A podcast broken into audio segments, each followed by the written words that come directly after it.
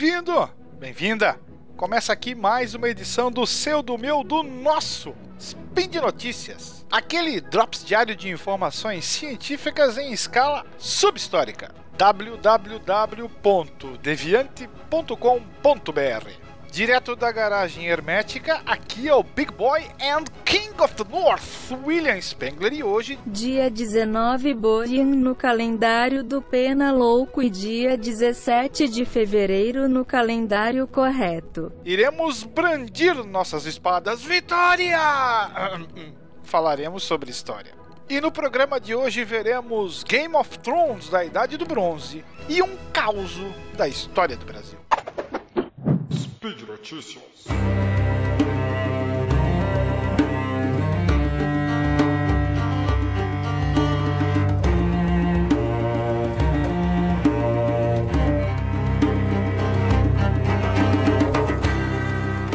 Depois de ouvir esta melodia, eu bem sei que você está contando os dias para a estreia da última temporada de Game of Thrones. Afinal, o que acontecerá com Westeros? E o nosso João das Neves? Como é que fica? Mas saiba que há muito, muito tempo algo bem parecido ocorreu num pedacinho da Europa. O rio que serpenteia pelo solo pantanoso do norte da Alemanha é conhecido hoje como Tolense, mas ninguém faz a menor ideia de qual era o seu nome 3.200 anos atrás quando centenas de guerreiros e diversos cavalos foram massacrados a flechadas, golpes de espada e de machados nas suas margens. Trata-se de uma saga que os arqueólogos estão apenas começando a decifrar, mas as primeiras pistas indicam que a batalha no Tollens poderá levar a uma revisão profunda do que achávamos que sabíamos sobre a complexidade social e guerra na Europa pré-histórica. Sim, pré-histórica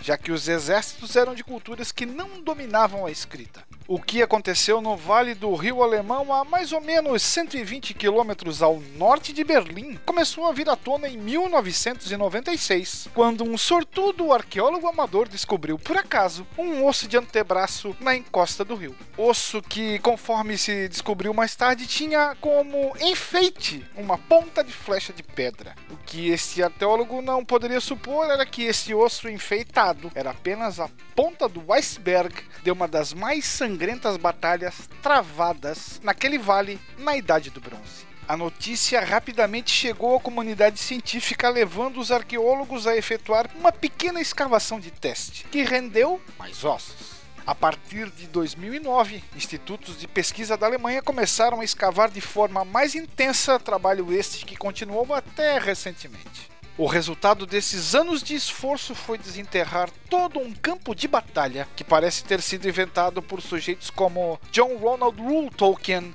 Bernard Cornwell ou George Raymond Richard Martin. Mais de uma centena de sujeitos com idades entre 20 e 30 anos foram jogados já mortos ou então se afogaram em trechos relativamente rasos do rio. Há indícios de que a matança aconteceu de uma vez só, talvez num único dia, como o fato de que mais de mil ossos, entre eles 20 crânios, foram achados no espaço de apenas 12 metros quadrados. O pedaço do rio que estamos falando fica num vale estreito e era atravessado por uma ponte, o que levou os arqueólogos a especular que o que se estava em jogo era justamente a travessia nesse ponto estratégico, mais ou menos como a célebre Batalha das Termópilas entre gregos e persas em 480 a.C. da Era Comum. Além das mortes causadas por pontas de flecha de bronze e de pedra, os pesquisadores identificaram ainda golpes de lança de porretes parecidos com tacos de beisebol e de machados de bronze. As armas também foram encontradas, assim como anéis e adornos de ouro que os guerreiros provavelmente usavam nos cabelos.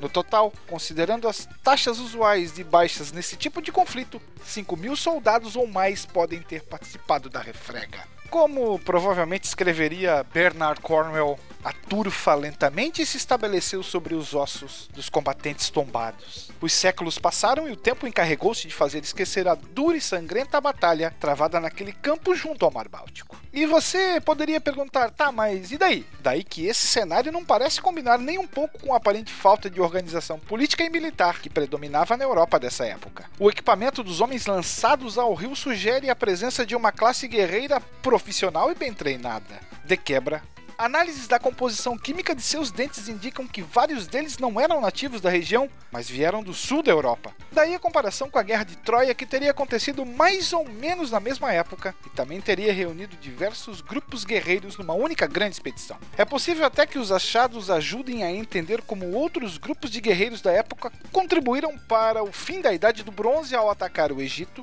e outros impérios na mesma época. O exército dos mortos de Tollens mal começou a falar.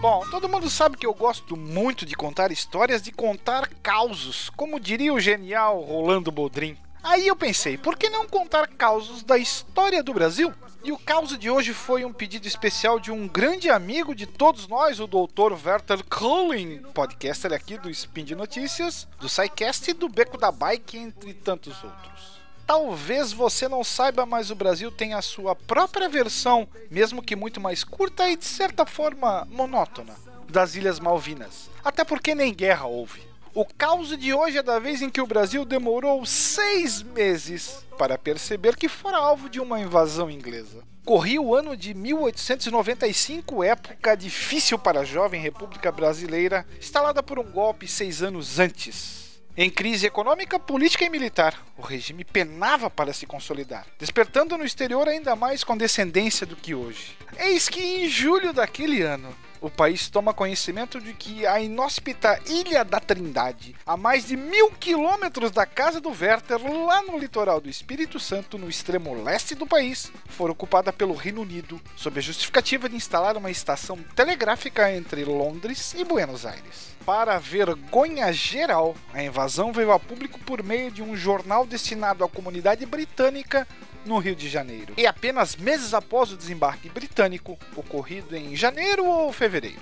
De acordo com o periódico, no início daquele ano, o cruzador Barracota havia fincado a bandeira britânica na ilha como uma proclamação da Rainha Vitória. No dia 20 de julho, o representante brasileiro no Reino Unido, Arthur de Souza Correia, após ter sido comunicado do fato pelo Ministério das Relações Exteriores, confirmaria a ocupação com Foreign Office. Segundo ele, a ocupação britânica teria ocorrido em janeiro de 1895. Em contato com a representação britânica no Rio de Janeiro, o Ministério das Relações Exteriores obteve a confirmação da ocupação apenas com uma diferença de data: fevereiro de 1895. Agora você, caro ouvinte, imagine a cena, imagine a conversa entre o ministro brasileiro e o representante britânico em terras tupiniquins, com aquele sotaque muito parecido com o do rabino Henry Sobel. Nós ocupamos a Ilha da Trindade, sim, mas foi em fevereiro, não em janeiro.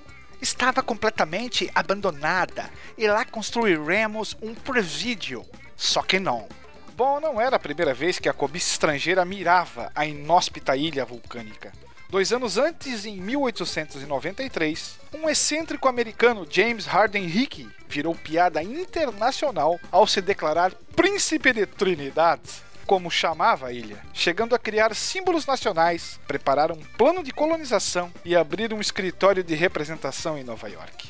Mas agora a Trindade era alvo não da loucura de James I, mas dos interesses concretos do imperialismo britânico em pleno esplendor vitoriano. As nações europeias estavam de alcateia para explorar nossas fraquezas, lamentou na época o deputado Lamenha Lins. Trindade fora descoberta no início do século XVI pelo navegador português João da Nova, mas argumentava o Reino Unido. Era um território britânico desde 1700 quando o capitão e astrônomo Edmond Halley, sim, o mesmo que batizou o cometa, desembarcou ali e declarou possessão do seu país, já que se tratava de local desabitado, que na época não foi reconhecido por Portugal. Em 1724, o vice-rei do Brasil, Vasco César de Menezes, tentou sem êxito fortificá-la. Em 1781, a Inglaterra novamente ocupou ao estabelecer um entreposto com vistas a reforçar seu comércio com a América do Sul. No final de 1782, após reclamações de Portugal, a ilha foi desocupada. Imediatamente, o vice-rei do Brasil recebeu a ordem para enviar uma expedição com o objetivo de confirmar a soberania lusa sobre a ilha. Quando do reconhecimento da independência do Brasil por Portugal, em agosto de 1825, a soberania da ilha passou para, claro, o Brasil. No final do século XIX, às vésperas da nova ocupação, a Grã-Bretanha destacava-se como potência de primeira ordem do sistema internacional. Embora do ponto de vista industrial já tivesse sido superada pelos Estados Unidos e até mesmo pela Alemanha, continuava a ser o centro financeiro e comercial do maior império colonial do planeta. Amparada por uma marinha sem rivais na arena global, desfrutava das condições necessárias para a preservação de suas rotas, bem como dos seus territórios ultramarinos. O ponto de atrito entre o Brasil e a Grã-Bretanha decorreria de uma questão estratégica para a expansão neocolonial: a necessidade de apoio naval para manter a segurança dos canais de comunicação. Você sabe, já comentamos em outros programas, a partir do século XIX, as redes de comunicação crescem a olhos vistos, sendo a maioria das companhias de capital britânico. A rede telegráfica de sinais Morse, por exemplo, passou entre 1858 e 1900 de 160 mil para 6 milhões de quilômetros. Assim, os cabos submarinos se tornavam cada vez mais comuns entre os continentes, até 1874, ano em que a agência telegráfica Royer Havas instalou no Rio de Janeiro, o Brasil recebia as notícias do exterior somente por meio de cartas. A solução para o impasse estaria em uma mediação internacional Aqui o governo do presidente Prudente de Moraes resistia. Afinal, não caberia entrar em uma disputa formal sobre um território que se sabia ser brasileiro. Entretanto, Arthur de Souza Correia aconselhou que aquele era o melhor caminho a se trilhar. Afinal, para não abrir precedentes em outros territórios, os ingleses não iriam embora pura e simplesmente, mesmo que já estivessem àquela altura desinteressados da Trindade, árida e de desembarque difícil demais para os planos de telégrafo. A mediação internacional seria a forma da Grã-Bretanha encerrar o caso sem desmoralizar-se. Correia lembrou ainda que a Inglaterra nunca sugeriria algo parecido à Argentina sobre a posse das Malvinas. Em maio de 1896, Portugal ofereceu reservadamente a mediação aos dois países, o que foi aceito. Em julho, Correia informou que a Grã-Bretanha verificara a inutilidade da Ilha da Trindade para a pretendida estação telegráfica após pesquisas geológicas efetuadas depois da ocupação. Desse modo, justificava-se a inclinação britânica a solucionar a questão. No final de julho, Portugal anunciou seu posicionamento que seria como se aguardava favorável ao Brasil. Em 5 de agosto foi expedida a nota oficial de Portugal ao Brasil, pelo qual foi oficializado o reconhecimento da soberania brasileira sobre a ilha pela Grã-Bretanha, que recolheu a sua bandeira e deu no pé para alívio geral, bom que se diga, já que a jovem empobrecida República Brasileira não teria qualquer chance em um conflito militar com a coroa britânica. De forma rápida e diplomática, evitamos ter hoje um drama à la Malvinas. Trindade é brasileira, celebremos! That's all, folks. Para você que não vê a hora da chegada do inverno, mesmo estando numa ilha a milhares de quilômetros de lugar algum, vale conferir os links do post nesse episódio aqui no Portal Deviante. Aproveite também e deixe lá seu comentário, crítica, sugestão ou meme predileto. Aliás, esse podcast só é possível acontecer graças ao seu apoio no patronato do SciCast, através do Patreon, do Padrim e do PicPay. Praise yourself. Memes about you know what are coming. Bye bye, fellows.